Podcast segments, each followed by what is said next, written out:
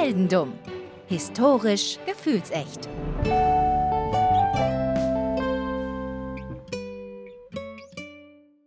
Hallo Philipp. Hallo Daniel. Du weißt ja, für die vierte Staffel habe ich mir ja vorgenommen, dass wir eher an so Orte gehen, die wir noch nicht erlebt haben bei uns im Podcast. Richtig. Heute geht es nämlich um erstmal ein kleines Mädchen, welches um 1485 auf die Welt kommt. Eieieiei, da gehen wir aber weit zurück. Wir gehen A weit zurück und wie gesagt, wir gehen weit in eine Ecke, wo, wie gesagt, wir selten unterwegs sind. Du bist dieses Mädchen und dein Name ist Aisha al-Alami. Aisha al-Alami, dreimal A. Dreimal A, also Aisha reicht ja. So, wie gesagt, es ist 1485, das genaue Datum ist leider nicht bekannt, äh, ebenso wie der Geburtsort, wobei man ihn so ein bisschen eingrenzen kann, weil das Einzige, was wir wissen, ist, dass du im damaligen, und das ist nämlich was Interessantes, muslimischem Spanien auf die Welt gekommen Oh, bist. okay. Das wusste ich auch nicht, dass das mal muslimisch war. Das wusste ich nämlich auch nicht. Und zwar, das war das Sultanat Granada, also quasi Südspanien. Mhm, okay. War mir bis dato auch nicht bekannt, dass das früher muslimisch war. Aber wie gesagt, wir sind ja beide keine Historiker. Wir machen das. Wir haben eigentlich überhaupt keine Ahnung, wenn man es wenn man's auf, auf Deutsch formulieren will. So ist es, so ist es. Naja, auf jeden Fall ist es das, oder war es das Sultanat Granada. Und dort haben früher Muslime, Juden und Christen im Frieden zusammengelebt. Einfach Mhm. so, wie man es sich wünschen würde, ne? dass man da keine, keine Schwierigkeiten untereinander hat, sondern einfach friedlich zusammenlebt. Das wäre schön. Ja. ein kultureller Austausch, ein Wissensaustausch, alles schön und gut. Aber wie du dir vorstellen kannst, es war mal muslimisches Spanien. Niemand erwartet die spanische Inquisition. Ich wollte heute Monty Python zitieren, du hast es für mich übernommen.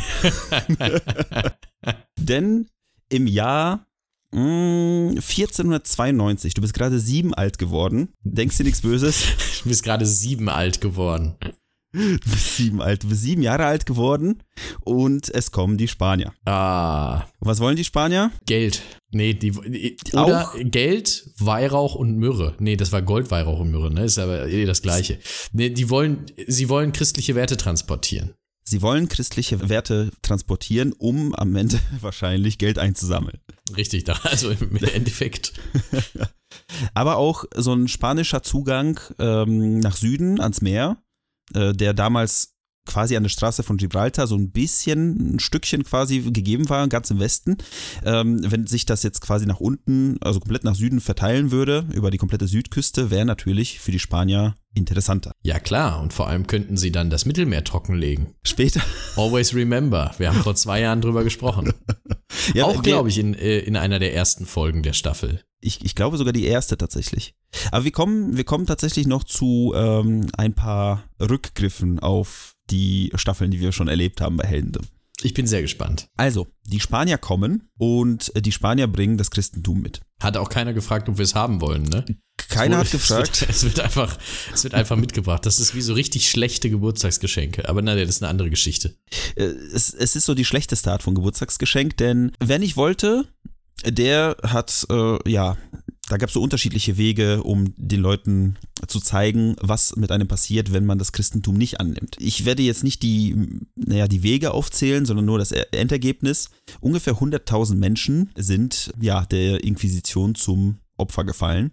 Nur in Spanien? Nur in der Ecke? Nur in der Ecke. Oh, das ist schon ein bisschen. das ist schon gerade zu der Zeit, ich weiß gar nicht, was, äh, was wir um 1400 oder 1500 für eine äh, Population auf der Welt hatten, aber ich äh, nehme mal an, die war jetzt nicht so groß, vor allem nicht im Vergleich zu was, wir sind jetzt nicht lange her, zum Zeitpunkt der Aufnahme ein paar Monate bei 8 Milliarden, Zum Zeitpunkt der Aufnahme ist es vorgestern äh, gewesen. zu Zeitpunkt der Ausstrahlung, Entschuldige.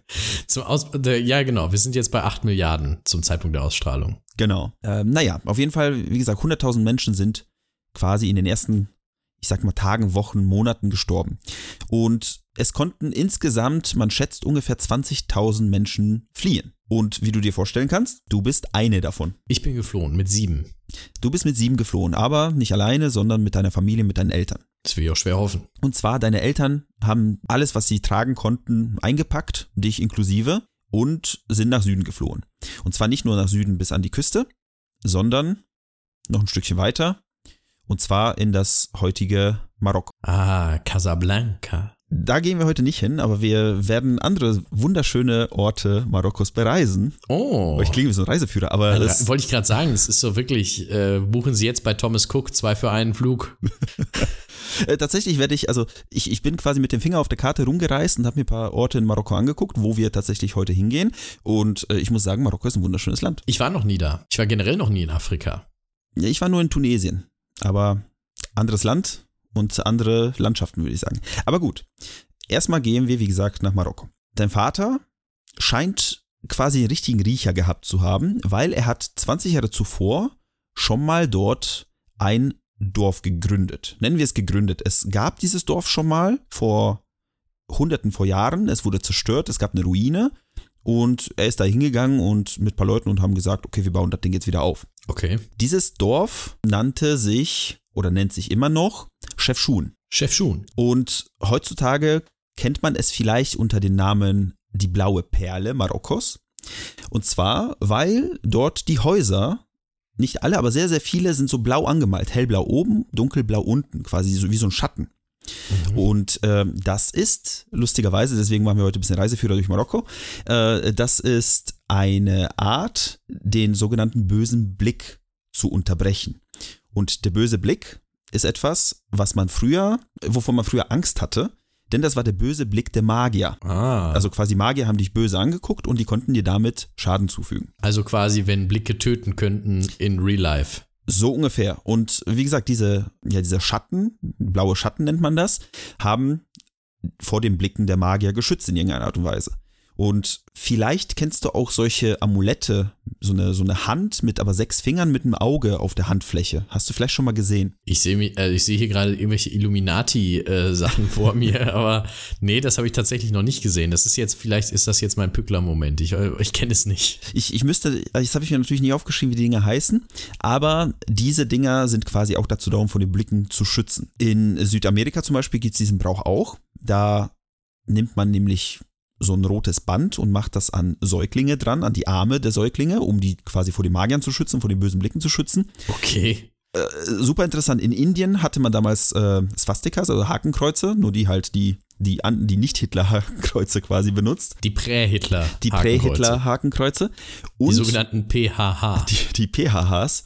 Und in Europa kennen wir auch Dinge, die uns vor bösen Blicken schützen. Und die nennt man Hufeisen. Aha, das hat was damit zu tun. Die glücklichen Hufeisen, also zumindest dachte ich bis heute immer, dass man sie für Glück nutzt. Nein, oder zumindest damals, waren sie dazu da, die hing man auf, um sich vor den bösen Blicken der Magier zu schützen.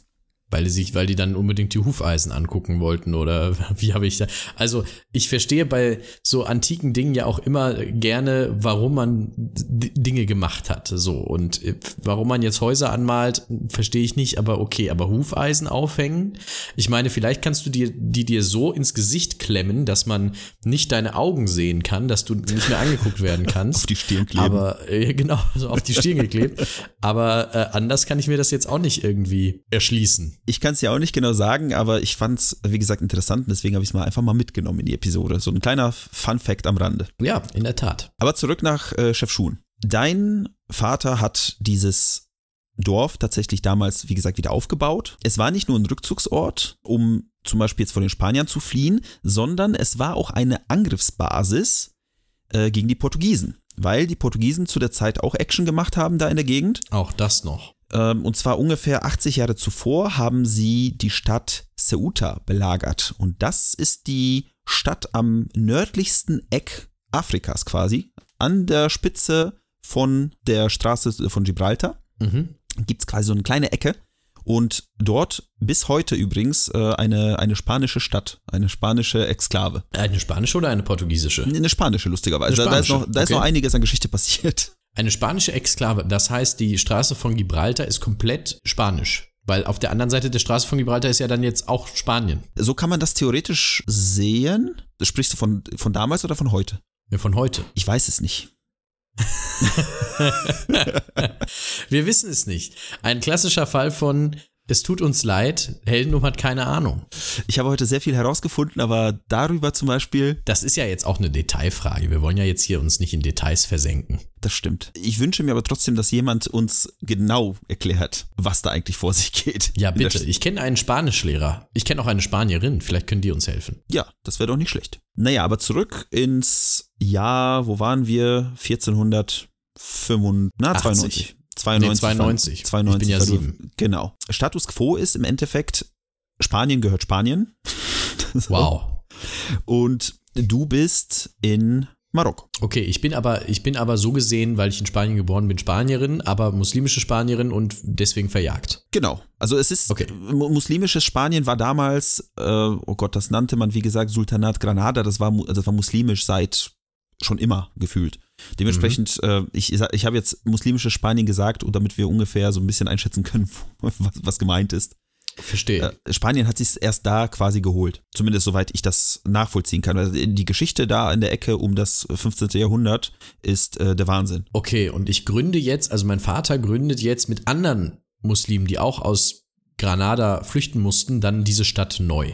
Chefschuh. Genau. Also die, die haben die Stadt schon sogar vorher gegründet, äh, sind jetzt aber alle dahin. Ne, da war ja quasi schon diese Angriffsbasis gegen die Mhm. Portugiesen und diese Stadt wird befestigt, sie wird aufgebaut und ja, man muss zugeben, dadurch, dass dein Vater da relativ viel Macht hatte, der war auch ziemlich reich oder deine Familie, de- beide deine Eltern, ähm, du hattest da ein sehr gutes Leben. Also zumindest, Ich kann mir Schlechteres vorstellen.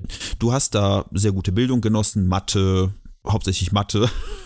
Und ähm, nein, du hattest auch äh, viel über, über unterschiedliche Religionen zum Beispiel gelernt. Auch da haben sie dir das Ganze einfach mal erklärt. Und du hattest aber auch neben der arabischen Sprache, die du eh schon gesprochen hast, auch noch Spanisch und Portugiesisch gelernt. Ah, das ist natürlich sehr gut. Spanisch wundert mich, wundert mich jetzt nicht, aber Arabisch und Portugiesisch sind natürlich völlig hilfreich. Absolut, gerade in der Zeit und in der Ecke. Dann irgendwann warst du 16.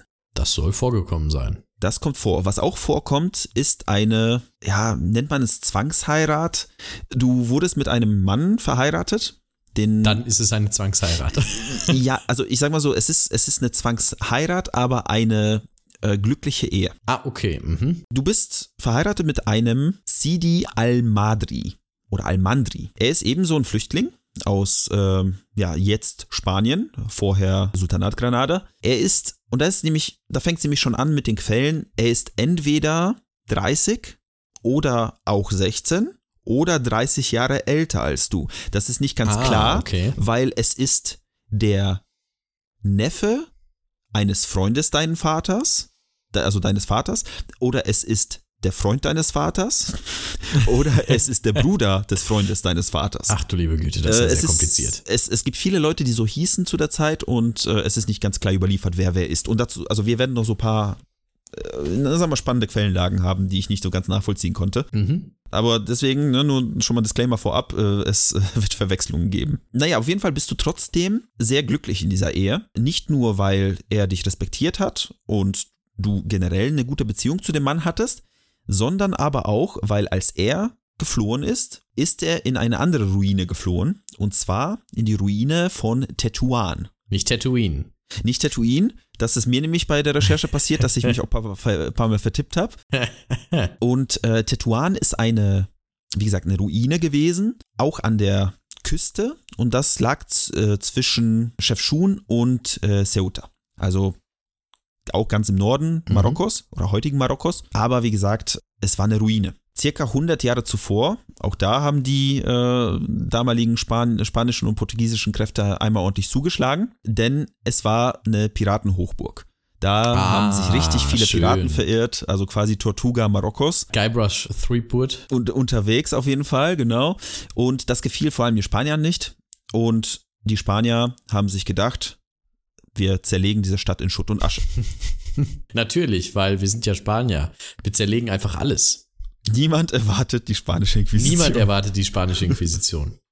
Nicht mal die Spanier. Auf jeden Fall, dein neuer Ehemann, er ging nach Tetuan und hat angefangen, diese Stadt wieder neu aufzubauen. Mhm. Und es ist scheinbar so ein Ding dort gewesen, also zerstörte Städte wieder aufzubauen. Ja, gut, ist auch irgendwie verständlich. Ja, A, verstehen, aber ich meine, es gab ja auch viele Orte wahrscheinlich, wo man hätte sagen wir auch so hingehen können, ohne dass die Stadt Ah, zerstört war. verstehe, ja. Aber auch da, wie gesagt, es sind eine Menge Flüchtlinge unterwegs und äh, man nimmt, was man kriegt an, an Platz und es war halt nah am Wasser. Das heißt, man hätte theoretisch aus der Stadt was machen können. Also eine Küstenstadt. Eine Küstenstadt, genau. Und naja, dein Mann, Sedi, hat angefangen, diese Stadt aufzubauen und wurde quasi zum Anführer dieses Ortes, zum Gouverneur. Und Oh. du warst durch die Hochzeit seine First Lady. Oh, jetzt wird's spannend. Jetzt kommen wir in Kreise, wo ich mich wohlfühle. Du fühlst dich auf jeden Fall sehr wohl, weil ihr regiert gemeinsam auf Augenhöhe. Mhm. Okay. Und er hatte sehr viele Gefolgsleute angesammelt, dadurch, dass er diese Stadt neu aufbauen wollte und viele haben sich angeschlossen. Es kamen auch Händler und so weiter, fahrende Händler und haben gesagt, okay, wir helfen da aus und er hat angefangen, Handel zu betreiben in der Gegend. Du, dadurch, dass du viel gelernt hast in deiner Jugendzeit, die Sprachen konntest, du konntest hervorragend verhandeln. Er hat angefangen zu handeln, dann kamen Leute, hast du gesagt, nee, nee, hier, da möchte ich ein bisschen 17, mehr. 15, 18, 19, 2, 4, Verkauft. 6. Und die Stadt wuchs schnell zu so einer Art Metropole mit Meerzugang. Mhm. Also eine, eine Handelsstadt quasi am Atlantik. Ja, auf der, auf der östlichen Seite Richtung Ah, Mittelmeer. okay.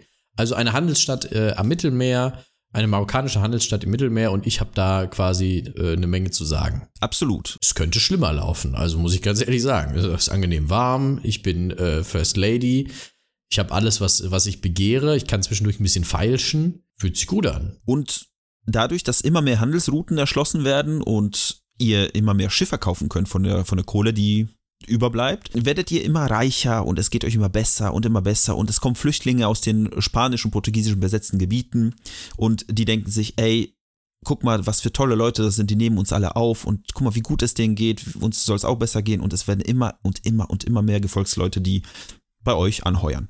Und die Stadt wächst wahrscheinlich dementsprechend auch. Die Stadt ist riesig. Die Stadt ist riesig, es geht euch richtig gut. Aber dann ein Sch- Schicksalsschlag. 1515. Dein Mann verstirbt plötzlich. Oh, gut, wenn der jetzt schon 30 Jahre älter war Vielleicht. und wir jetzt 1515 sind, wo ich selber 30 bin, dann ist er natürlich äh, 60. Und das zu der Zeit nicht unbedingt ein Alter, was man sonst, ja, erlebt hätte. Äh, zumindest kein selbstverständliches Alter, ja, definitiv nicht. 1515, wir sind 30, er könnte 60, ja doch, er könnte 60 Er könnte gewesen 60 sein, ja, ja, er könnte 60 sein. Aber gut, dein Mann ist tot.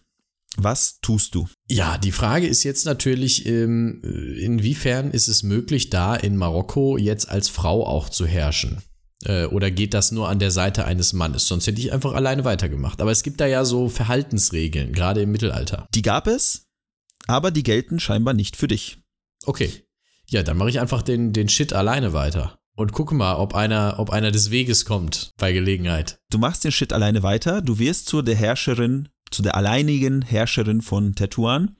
Du bekommst den Titel Al-Hura. Das übersetzt bedeutet die noble, unabhängige Dame, die sich von niemandes Macht verbeugen muss. ist das, also ist, ist das mal eingedeutscht worden oder? Das habe ich aus äh, Wikipedia so übernommen, ja. Ja, das ist ja fantastisch, dass das geht. Sehr gut. Ich, ich freue mich. Ich bin äh, quasi sozusagen die Anführerin der freien Welt. Du bist absolut diese Anführerin. Äh, das Einzige, was passiert nebenbei ist, dein Mann ist gestorben und das kriegen natürlich die Spanier und Portugiesen mit. Ja, das ist jetzt natürlich die nächste Frage. Ist der Mann zufällig gestorben oder ist er gestorben, weil ich mir gedacht habe, so, ach, alleine wäre auch ganz nett? Ich glaube eher ersteres. Und vor allem, weil ich nicht sicher bin, welcher von den Männern dein Mann war. Und Ah, zu, okay. keinem, zu keinem Tod hatte ich Quellen, die irgendwas ausgesagt haben, worauf man sich verlassen konnte. Von daher, wir gehen einfach mal davon aus, dass er einfach plötzlich verstorben ist mit, weiß ich nicht, Okay, mit Altersschwäche. irgendwo, irgendwo, irgendwann. Naja, auf jeden Fall, wie gesagt, du bist jetzt allein herrschend und du merkst so, ach, diese Portugiesen, diese Spanier, die schielen ja so ein bisschen auf, auf dich, auf deine Stadt. Weil die, klar. wissen, die wissen, dass dein Mann jetzt tot ist. Vielleicht denken sie sich, oh, jetzt ein Moment der Schwäche. Du gehst erstmal spazieren. Ich möchte nur kurz eine Sache klären. Du erzählst mir aber jetzt nicht von deinem neuesten Crusader Kings Spielstand, oder? Weil bisher könnte es eins zu eins von dort äh, gerippt sein. Also ich kann mir sehr gut vorstellen, dass diese Geschichte in einem Crusader Kings absolut so sich abspielen könnte. Die gute, die gute Al-Hura-Kampagne. Also, ähm, ich mache einen Spaziergang. Kommt ein Adler. Es Des kommt kein. Adler. Es kommt Okay. kein Adler. Du gehst spazieren und du, sag mal, du gehst so ein bisschen in dich. Und du denkst dir so, boah, damals, diese ganze Flucht, weißt du, als Kind, du musstest fliehen, die Ja. Spanier haben dein Zuhause eingenommen, vielleicht zerstört, es sind so viele Leute gestorben.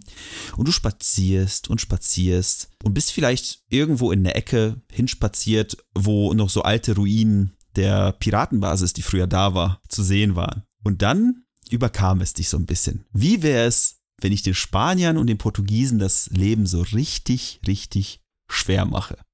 Ah, das ist sehr schön. Das gefällt mir. Das ist hier, ich bekomme hier Young Vibes. Du sagst es, es kommen die drei großen Bs des Heldentums. Beute, Boote und Brandschatzen. Nein, nicht Boote. Oh, die neue Staffel geht los und womit fängt er an? Boote. Boote, natürlich Boote. Ich hatte schon bei, ich hatte schon bei Straße von Gibraltar hatte ich schon Angst. Bei äh, Küstenstadt und Piraten hatte ich noch mehr Angst. Und meine Angst hat sich bestätigt. Die Boote kommen wieder. Es ist nicht zu glauben. Aber du hast aber auch gar keine ich, Erfahrung. eine, ich äh, muss kurz eine Frage stellen. Baue ich mit den Booten in dieser Folge heute eine Brücke? Ich verspreche dir, es gibt keine Brücken mehr. Das ist, das ist ein Wink mit dem Zaunfall, weil ich aus Lüdenscheid komme wahrscheinlich, aber Es, Äh. ich, die einzige Brücke, die ich schlagen werde, ist vielleicht eine auf eine andere Episode noch, die vielleicht noch kommen wird, aber mal gucken. mal gucken, mal gucken. Wir warten ab. Du willst Action machen, aber du hast noch nie Action gemacht. Du hast keine, keine Klassisches Erfahrung. 15-jährigen Problem. Ja. du hast, ähm, du hast keine Erfahrung mit Plündern und keine Erfahrung mit Freibeuten. Ja, VHS-Kurs. Ja, und du lernst bei dem Besten. Da sind, sind da noch Piraten von damals irgendwo unterwegs, von, die, die ich fragen kann, was so abgeht? Es sind sehr viele Piraten unterwegs und zwar im Osten. Im Osten von Ja, okay. deiner, ähm, ja, von deiner Position, quasi so in der Höhe von Algerien. Und es gibt einen Mann da im Osten, also im Osten von deiner Position, wie gesagt, von dem du schon mal was gehört hast. Und auch du, Philipp, der hier sitzt, hat von diesem Mann schon mal was gehört. Hoffentlich ist das jetzt kein Pückler-Moment. Es ist kein Pückler-Moment. Wenn es nicht Captain Blackbeard ist, dann kenne ich keinen anderen Piraten. Äh, Du bist nah dran. Wechsle das Black durch ein Red. Captain Redbeard. Das habe ich schon mal gehört, durchaus. Captain Redbeard oder der andere Name, den, unter dem man ihn kennt, Kapitän Barbarossa. Barbarossa, ich habe aber absolut überhaupt keine Ahnung, was der gemacht hat. Ich weiß nur über Barbarossa Bescheid, wegen der Operation Barbarossa im Zweiten Weltkrieg. Das ist alles, was ich weiß. Ich weiß nicht warum und äh, ich weiß nicht, wer er war, aber das ist das, was man, das man im Kopf hat, so ein bisschen. Ja, das war auch der erste Gedanke, den ich hatte, Operation Barbarossa. Und ich kann dir auch nicht erklären, was sich Hitler und Co. dabei gedacht haben. Also Russe war er offensichtlich nicht. Exakt, er war, er war unterwegs später, also erst war er ein Pirat, später war er für die Osmanen unterwegs. Dann aber ist man sich nicht sicher bis heute irgendwie, oder ich bin, ich konnte den Quellen nach nicht genau nachvollziehen, wer er überhaupt war, weil es gab nämlich vier Brüder. Zwei, einer davon hieß Baba Orchu, woraus sich dann Barbaorchu und Barbarossa gebildet hat. Er hatte übrigens keinen roten Bart. Ähm, und danach ist aber er gestorben und sein Bruder hat den Namen von ihm übernommen und quasi in seinen Namen weitergemacht. Das heißt, ich glaube jetzt in der Geschichte, dass du als Protagonistin äh, wahrscheinlich mit dem jüngeren Bruder unterwegs warst. Aber ich kann es, wie gesagt, absolut Okay. nicht nachvollziehen. Und ähm, er war, wie gesagt, als Pirat unterwegs, später hat er für die Osmanen angeheuert und hat da auch Action gemacht. Also er war schon, er war schon eine große Nummer damals im so Raum Mittelmeer. Okay, jetzt wird das aber schon ganz schön spannend. Naja, und auf jeden Fall, du hast dich an Kapitän Barbarossa gewendet. Wahrscheinlich per, per Boote, ne? Also hast äh, so, so, so, so eine Flaschenpost geschickt, so Vielleicht per Brieftaube vielleicht per Brieftaube. oder du per hast, Briefmöwe. du hast auf jeden Fall jemanden oder etwas losgeschickt mit einem Brief, wo drin sowas stand wie Hallo Herr Barbarossa, mein Name ist so und so. Die Spanier, Christen und so, gar nicht cool. Und Barbarossa hat dir dann sofort zurückgeschrieben, ja, ich hasse Christen auch. Ja, äh, mein Bruder, und jetzt weiß ich immer noch nicht welcher von denen, ist gestorben in einem Kampf gegen, die, äh, gegen den Johanniterorden. Ach, das Also sind doch die, die äh, hier Rettungsdienst machen. Genau, aber früher waren die schön in den Kreuzzügen um 1100 Schlag mich tot unterwegs und haben für die Christen gemordet. Mensch, das ist ja, das ist ja Wahnsinn, was du mir hier alles über die Welt erklärst. Die Operation Barbarossa erläutert, dann auch noch äh, die Johanniter. Äh, aber okay, also Captain Redbeard hat dann mit seinem Nachrichtennasenbär äh, mir zurückgeschrieben, dass er die auch scheiße findet, die Christen. Das ist doch super. Genau, und er hat dir zugesichert, äh, er macht da Action gegen die Spanier und gegen die Portugiesen auch, aber speziell gegen die Spanier, weil er hat einen richtigen Hass auf die Spanier gehabt. Äh, das war, wie gesagt, ich glaube, vor seiner Os äh, Osmanisches Reich äh. Wie gesagt, ich, die Timeline ist schwierig nachzuvollziehen. Auf jeden Fall hat er gesagt, okay, ich mach mit. So, und. Gut, wir bilden eine Allianz. Ihr bildet, Bob baut eine Armee. Ich, ich bin mir noch nicht mal sicher, ob es eine Allianz im Sinne von wir koordinieren unsere Angriffe Allianz war oder eher so, mach was du willst, ich deck dir den Rücken auf der Ostflanke. Mhm, okay. Und da fängt es nämlich, also was heißt, es fängt an, es geht fröhlich weiter mit, ich habe keine Quellen. Denn ab da gibt's so Halbquellen und es gibt Sachen, die sich widersprechen, weil im Endeffekt erzählt die Geschichte oder deine Geschichte nur noch davon, dass du und deine Quereinsteiger-Piraten, die du quasi im Endeffekt da angeheuert hast, die die spanischen und portugiesischen Schiffe, äh, Schiffe überfallen habt und ihr brachtet die Beute, also das Schiff und das Gold oder was auch immer die transportiert haben und die Gefangenen zurück nach äh, Teotan und dort habt ihr ähm, die, an die Spanier und an die Portugiesen quasi Briefe geschickt so nach dem Motto, hey hier, wir haben eure Leute, bringt doch mal Gold vorbei, dann könnt ihr die freikaufen. Die Schiffe könnt ihr vielleicht dann auch freikaufen. Ah, also, also Endeffekt Geiselhaft. Lösegeld. Geiselhaft Lösegeld, genau. Und das habt ihr wohl die ganze Zeit gemacht, um diese doppelten Gewinne einzusacken. Verstehe. Um eure Metropole zu so einer richtigen Hochburg, die Befestigungen, äh, die Kanonen und den ganzen Scheiß, was man da damals hatte, äh, mhm. aufzubauen. Also ihr hattet im Endeffekt diese Piratenbasis, die es früher gegeben hat, nochmal übertrumpft und nochmal größer gebaut. Okay, also ich bin jetzt quasi äh, Burgherrin, mehr oder weniger. Ungefähr, die, ja. Also richtige Festung. Okay, ja, ich fühle mich sicher. Du fühlst dich sicher. Und wer sich nicht so ganz sicher gefühlt hat, offensichtlich, waren eben die Spanier und die Portugiesen, weil es steht in einer Quelle, dass deren komplette Handelsrouten in dem Gebiet zum Stillstand äh, gekommen sind, weil sie sich nicht mehr getraut haben, dahin zu fahren, weil du und deine Piraten-Boys quasi, äh, die die ganze Zeit gebrandschatzt habt. Ah, gebrandschatzt, sehr gut. Ähm, ja, aber da müssen die Spanier halt ähm, nach äh, Amerika fahren. Das haben die doch ent gerade entdeckt, glaube ich. Oder ist da, dauert das noch? Ähm, da können sie doch dahin fahren. Äh, die Spanier können ja Kolumbus ja irgendwo hinschicken oder beziehungsweise schon losgeschickt haben. Du bist währenddessen aber auch noch offensichtlich irgendwelche irgendwelche Schiffswerften am Plündern, mhm. wo es gibt eine Überlieferung, dass die äh, Osmanen oder dass die Spanier ein osmanisches oder mehrere osmanische Schiffe irgendwie entführt haben und die Leute, die dort quasi Gefangenen wurden in so eine an einen Ort, wo es eine Schiffswert gegeben haben soll, gebracht. Dann wurden die befreit dann, haben, dann kamen sie zu deiner Insel, haben dir da, davon berichtet und du hast natürlich deine Leute losgeschickt. Man weiß bis heute zum Beispiel nie, ob du jemals auf dem Schiff warst, also bis auf diese Flucht aus dem Norden. Oder ob du das alles aus deiner Hochburg quasi, wie so eine, ja, wie so eine Königin, im Endeffekt warst du ja eine Königin, ne? Hast du ganzen Leute quasi losgeschickt. Okay, also meine Vasallen quasi habe ich äh, Ungefähr, genau. Losgeschickt. Naja, man kann auf jeden Fall mit hoher Wahrscheinlichkeit sagen, dass du besonders in Spanien so richtig, richtig, richtig auf den Sack gegangen bist über, über mehrere Jahre hinweg. Ja, ist doch gut. Ziel erreicht erstmal, oder? Absolut. Oder will ich noch mehr? Was du noch wolltest, was schön gewesen wäre, wäre nochmal einen Partner zu finden. Aber als, als Königin, da kann ich doch auch ein Harem haben, oder? Ganz bestimmt. Also ich glaube, also was ich glaube, ich bin mir sicher, dass du dich da auch zu genügend vergnügt hast. Aber du hast irgendwann mal offensichtlich, also ich weiß noch nicht mal, ob du nach Liebe gesucht hast, weil ein Ahmed al-Wadassi kam zu dir und hat gesagt, ich möchte dich heiraten. Ich paarschippe jetzt. Ich paarschippe jetzt. Und äh, du hast dir sein Profil angeguckt und, oh, Watassid-Dynastie, ach, König von Marokko. Nehme ich. Oh, das ist sehr gut. Das ist sehr gut. ja, König von Marokko, äh, kann gerne kommen. Ich habe aber auch, ich habe aber auch ein Händchen, du. Ja, absolut. Und im Jahr 1541 heiratest du halt nochmal. Mhm. Und da bin ich ja schon fast 60. Du bist, du bist schon ziemlich alt, ja. Und du heiratest, wie gesagt, den König von Marokko. Und normalerweise ist es so: Der Mann ist ein König und der König sagt zu der Frau: Komm zu mir in meine Hauptstadt, Fès in dem Moment. komm zu mir und wir heiraten dort. Und du sagtest, nee, nee, Freundchen, Wir heiraten bei mir. wir heiraten bei mir. Und dann ging der König von Marokko zum ersten und zum letzten Mal in der Weltgeschichte aus seiner Hauptstadt raus, um zu heiraten.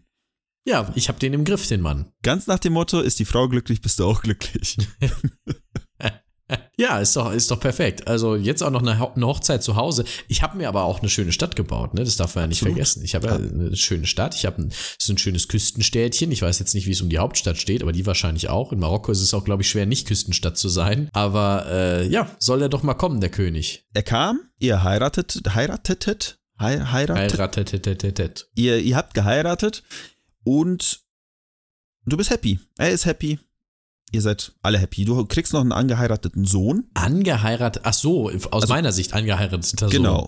Genau, Okay, also quasi ich habe mich den, gerade gefragt, was ist ein angeheirateter Sohn? den, Aber den Sohn jetzt weiß des, ich's ja. des Sultans. Der hat einen. Der hat Genau, er hat einen. noch einen Sohn. Er bringt ihn in die Ehe mit. Er bringt ihn in die Ehe mit und nach einem Jahr aber passiert etwas. Und zwar gibt es einen Putsch. Oh. Und dieser Putsch geht von dem Sohn aus. Mm. Und nach diesem Putsch gibt es nur noch zwei Fakten, die ich herausfinden konnte. Dein Mann Okay. wurde ein paar Jahre später gefangen genommen. Ich weiß noch nicht mal von wem und starb zwei, drei Jahre später. Und du, dadurch, dass dieser Putsch erfolgreich war und du kein Reichtum, keine Macht mehr hattest, hast dir gedacht, oh, ich gehe wieder nach Chef Schun zurück Ja. und entspanne mich da noch weitere 20 Jahre. Oh, sehr alt geworden. Und du verstirbst mit 76 Jahren in der wunderschönen Stadt Chefschun. Und somit geht deine piraterige Geschichte, bei der ich leider nicht so viele Fakten rausholen konnte, wie ich sie gerne hätte, äh, zu Ende. Ich habe ein ganz schön bewegtes Leben gehabt mit meinen 76. Ja, absolut. Geflohen, dann eine Stadt gebaut quasi mit meiner Hände Arbeit. Noch die, noch die äh, Piraten auf meine Seite geholt, Captain Redbeard auf meine Seite geholt, dann die Spanier attackiert. Ich mu muss sagen, also es ist schon eine, eine krasse Feldherrin, kann man glaube ich sagen. Es ist dabei sehr interessant halt auch noch, dass es nicht viele Quellen zu ihr gibt. Also es gibt ähm, aus der portugiesischen und aus der spanischen Quellenlage kann man wohl, wie gesagt, ich habe die echten, also die die Originalquellen nicht gesehen, weil ich, ich, ich verstehe nur Spanisch. ähm, es ist.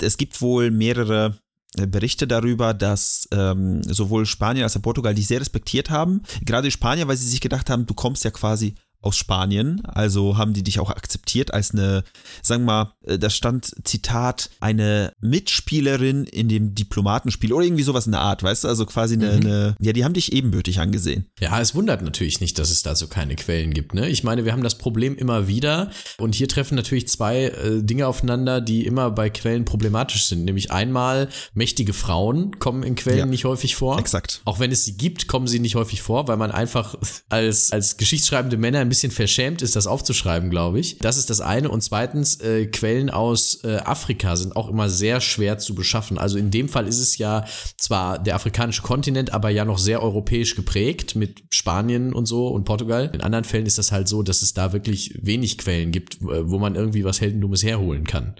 Zumindest in der, ähm, in der Populärwissenschaft, wo wir uns bewegen. Exakt. Äh, wir sind ja, wir sind ja, wie gesagt, keine Historiker. Aber dafür hast du viel rausgeholt aus der Geschichte, muss man sagen. ich habe mich am Anfang, wie gesagt, auf die falsche, auf eine falsche Pferde locken lassen, weil ich über die Stadt Ceuta viel gelesen hatte, weil die auch erst äh, von äh, Leuten aus Ostafrika äh, belagert wurde. Dann kamen die Römer, dann kamen die Germanen. Natürlich. Ähm, äh, dann kamen wieder die Römer und dann kamen die muslimischen Leute und dann kamen wieder die Spanier und die Portugiesen. Es ist so viel Action da gewesen und da, äh, das war nur eine Stadt. Und da habe ich ein bisschen viel zu viel in die Richtung erstmal recherchiert. Aber generell, das Thema finde ich, wie gesagt, wir machen viel zu, viel zu wenig in diese Richtung. Eben weil wir die Sprachen nicht verstehen, weil die Quellenlage schwierig ist. Aber ich habe mir ein bisschen was vorgenommen und ich finde, äh, so für den Anfang, gerade aus ja, arabischer Welt, fand ich das jetzt ganz spannend. Das war's auch. Das war's definitiv. Eine gute Geschichte. Man muss sagen, also äh, etwas Seichteres ist ja auch mal ganz gut. Bei uns sonst immer so viel Mord und Totschlag und irgendwelche Leute, die, äh, weiß ich nicht, was hatten wir denn alles schon? Wir hatten Leute, die sich zu Tode geschissen haben. Also bitte, da ist es mal gut, wenn jemand auch mal eines natürlichen Todes stirbt. Und auch im hohen Alter. Auch im hohen Alter, ja, absolut. Das heißt sogar nicht mal, nicht mal irgendwie früh, sondern sogar relativ spät, sehr, sehr alt geworden. Ja, auch wenn entmachtet, auch wenn entmachtet, aber trotzdem wahrscheinlich ein schönes Leben bei Freunden und Familie. Ja, vielleicht nicht ganz Familie, verstorben, zumindest, zumindest bei Leuten, die sie höchstwahrscheinlich gut kannte. Wahrscheinlich. Ja, vielen Dank. Vielen Dank. Es hat mich sehr gefreut. Nächstes Mal geht's weiter mit einer Folge von mir. Wir sind gespannt, Absolut. wo es hingeht. Ich weiß es schon, aber wir werden sehen. Aber das Meer ist nicht weit. Das kann ich schon mal sagen. In unseren Geschichten ist das Meer generell selten weit weg, habe ich das Gefühl. Äh, jein, sagen wir es mal so. Bei mir kommen aber wenigstens keine Boote vor. Ja, weil du das Meer das auch austrocknest. Das ist der relevante Unterschied. Ich habe sogar eine, eine, Story über einen äh, Mann gemacht, der eventuell ertrunken sein könnte, äh, der nicht von einem Boot gefallen ist. Hm. also Boote waren heute aber auch wieder präsent. Sie waren präsent. Ja, ich habe sie äh, also ich habe sehr viele Fakten über verschiedene Bootarten gelesen, äh, die ich mir dann einfach mal. Ich, das hatte ich nämlich befürchtet. Ja, die habe ich mir alle verkniffen. Das ist ein schöner Satz. Das ist ein Satz, der, der, der könnte eigentlich, der sollte auf heldendum.de eigentlich unter deinem Namen stehen. Ich habe sehr viele Fakten über verschiedene Boote gelesen. Der könnte eigentlich bei dir stehen. Und bei mir sollte der Satz stehen, bei dir sollte der Satz stehen, ich habe sehr viele Fakten über verschiedene Boote gelesen. Tja, wenn ihr das hört, habt ihr das auf der Website wahrscheinlich schon gesehen. Ja, äh, checkt es mal, ob es da ist oder ob wir es vergessen haben. Bleibt gespannt. Äh, ich bin auf jeden Fall gespannt auf die nächste Folge. Dankeschön für die gute Geschichte. Sehr gern, sehr gern. Und bis zum nächsten Mal. Bis dann.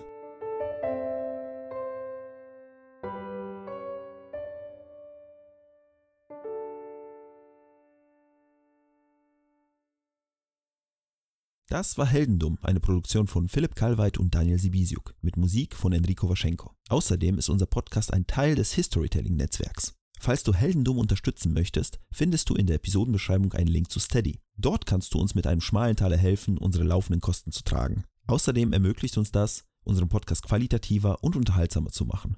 Und wenn du keine Möglichkeit hast, uns finanziell zu unterstützen, hilft uns auch jeder Kommentar, Bewertung und jedes Weiterempfehlen. Mehr Informationen zu unserem Projekt findest du wie immer auf unseren sozialen Kanälen und auf heldendum.de.